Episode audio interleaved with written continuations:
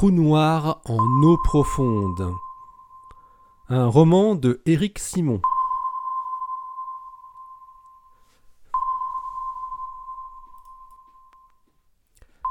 Chapitre 2 Les origines L'idée avait lentement germé, elle remontait à 1995. Un jeune chercheur allemand du Max Planck Institute à Bonn, nommé Jens Flick, qui devait devenir le responsable scientifique de l'EHT et deuxième bras droit de Paul 15 ans plus tard, avait démontré dans sa thèse qu'une grande partie du disque d'accrétion de matière entourant un trou noir devenait transparente en dessous d'une certaine longueur d'onde. Il fallait descendre à environ 1 mm, à la frontière entre les infrarouges et les ondes radio. C'était une époque où Alma n'existait qu'à peine dans l'esprit audacieux de certains radioastronomes. Outre-Atlantique, le jeune Paul Grise venait tout juste d'intégrer l'observatoire de Haystack pour faire des études radioastronomiques dans le cadre de sa thèse lui aussi. Paul avait lu l'article de Jens Flick et avait tout de suite été fasciné par la possibilité qui s'offrait à lui d'appliquer la technique décrite par le chercheur allemand sur un vrai trou noir. Il avait tout de suite songé aux plus célèbres d'entre eux, dont certains doutaient encore de l'existence malgré la source radio étrange qui émanait du centre galactique, Sagittarius à étoiles. Depuis enfant, Paul était curieux de tout ce qui touchait au ciel, planètes, étoiles, nébuleuses, galaxies et autres objets astronomiques aux noms aux consonances magiques, pulsars, quasars ou radiogalaxies. Ses parents l'avaient poussé à poursuivre un parcours scientifique, ce qu'il avait fait sans se rendre vraiment compte qu'il avait réussi à entrer à la prestigieuse université de Harvard.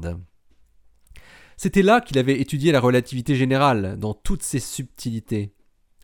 Il était tombé sous le charme de la sublime théorie d'Einstein, si bien détaillée dans cette Bible qu'était devenue pour lui le livre Gravitation de John Wheeler, Kip Thorne et Charles Missner, et qu'il avait toujours à portée de main sur son bureau. Les trous noirs l'avaient happé comme d'autres avant lui. Il avait vu les premières simulations numériques faites sur ordinateur de ce à quoi devait ressembler le rayonnement du disque d'un trou noir. C'était peu intuitif, même pour des spécialistes. Les effets relativistes étaient déconcertants.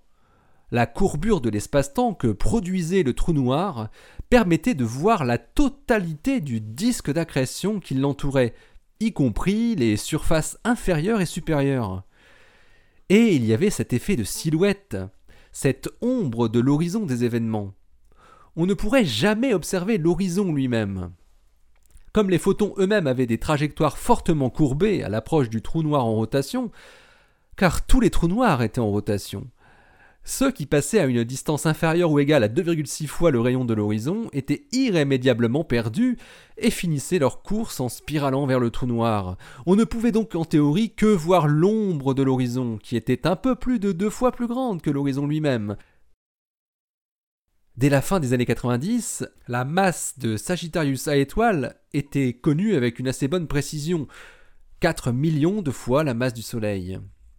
C'était un petit trou noir supermassif comparé à d'autres. Il avait donc, selon les équations, un rayon d'horizon compris entre 6 et 12 millions de kilomètres.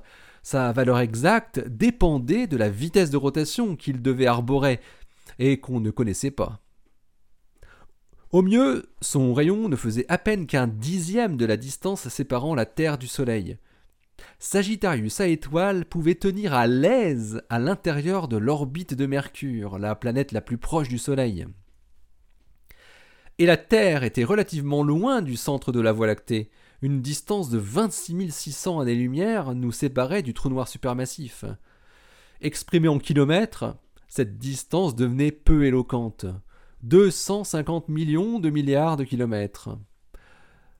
Voir l'horizon de Sagittarius à étoile voulait donc dire voir quelque chose dont la dimension était de 24 millions de kilomètres à une distance de 250 millions de milliards de kilomètres. Il était préférable de compter en années-lumière ou en parsecs comme les vrais astronomes. Paul avait fait le petit calcul de l'angle de vue.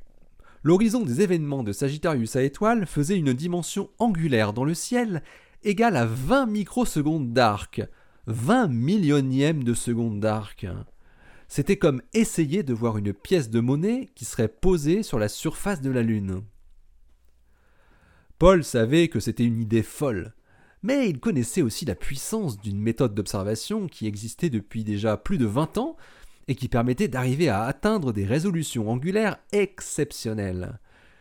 Il suffisait de faire interférer entre eux les signaux de deux télescopes distants pour obtenir l'équivalent d'un plus grand télescope, avec la résolution angulaire grandement améliorée qui s'ensuivait.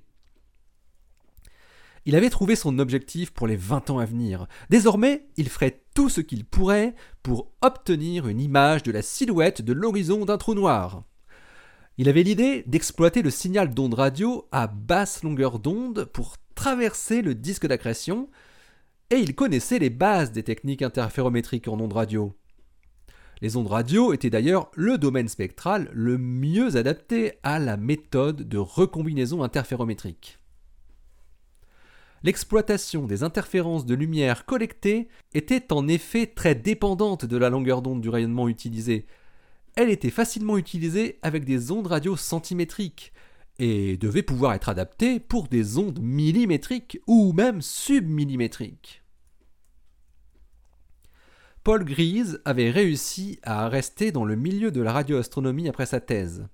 Il avait rejoint l'observatoire de Haystack qui dépendait du MIT pour développer des techniques interférométriques à longue base.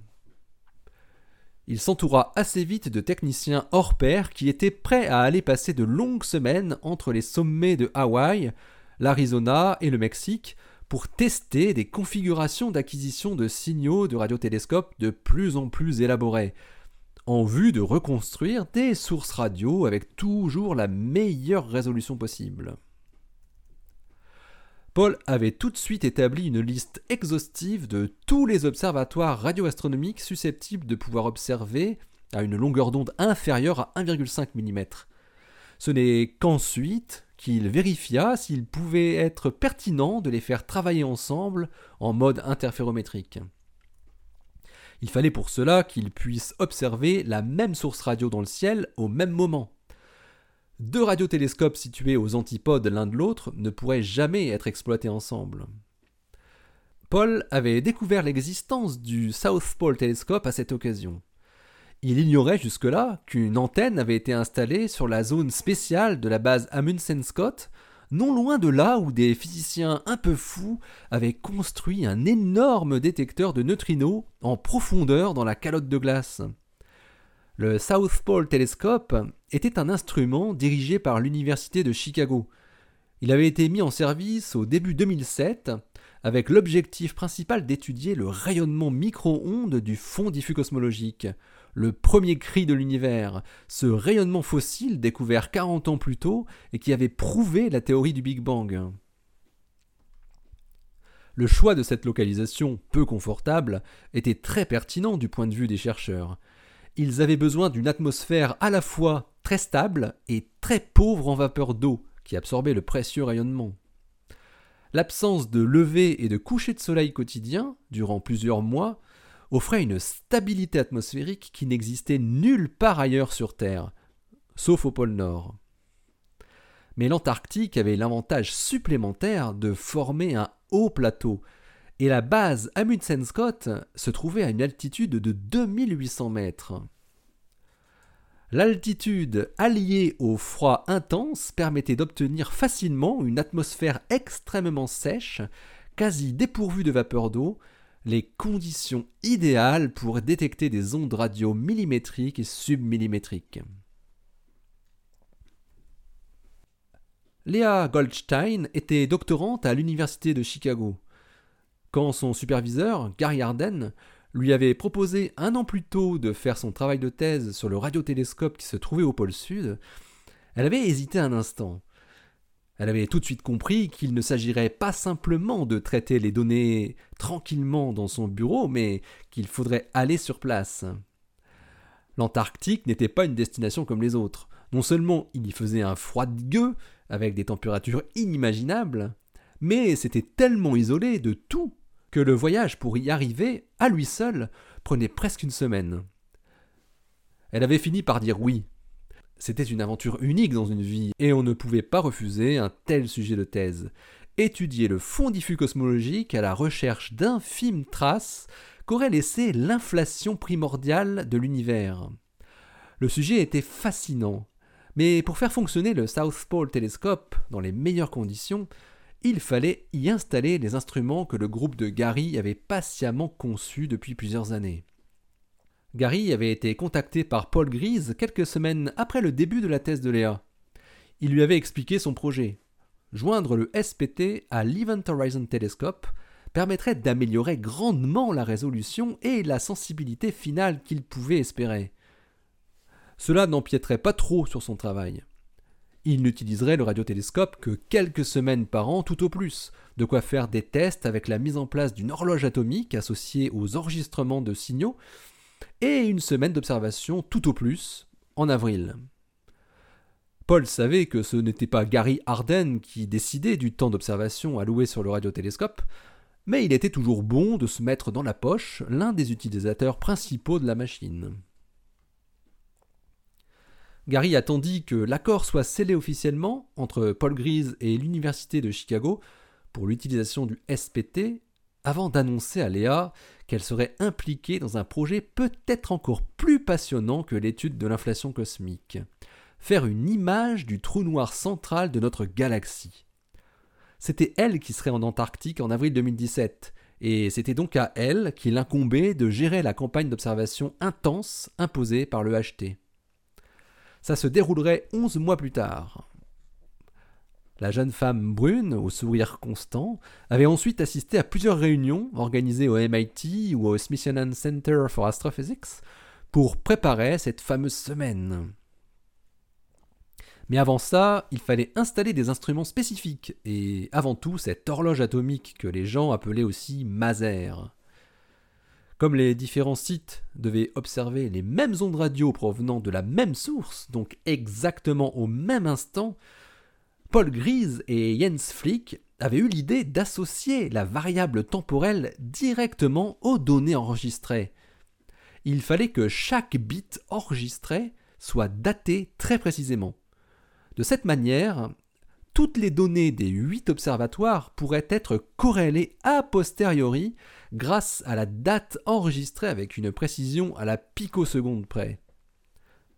La seule solution envisageable était l'utilisation de huit horloges atomiques exactement similaires et synchronisées entre elles, qui seraient installées sur chacun des huit sites d'observation.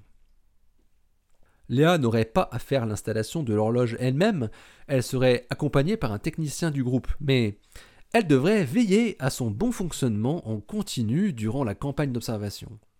La moindre défaillance mettrait inéluctablement en défaut toutes les données enregistrées.